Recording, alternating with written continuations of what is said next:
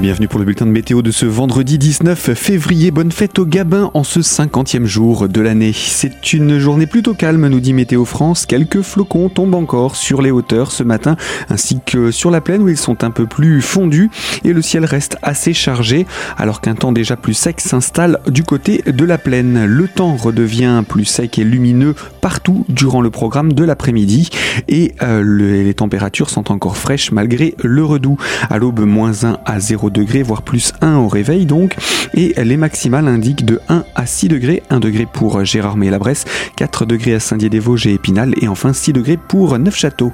Le week-end s'annonce très humide, gris et assez lumineux. Petite consolation, c'est la douceur qui revient, surtout dimanche avec un mercure qui pourrait atteindre jusqu'à 11 degrés en pleine.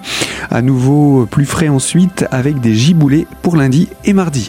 Toute l'information météo est à retrouver sur notre site internet radiocristal.org.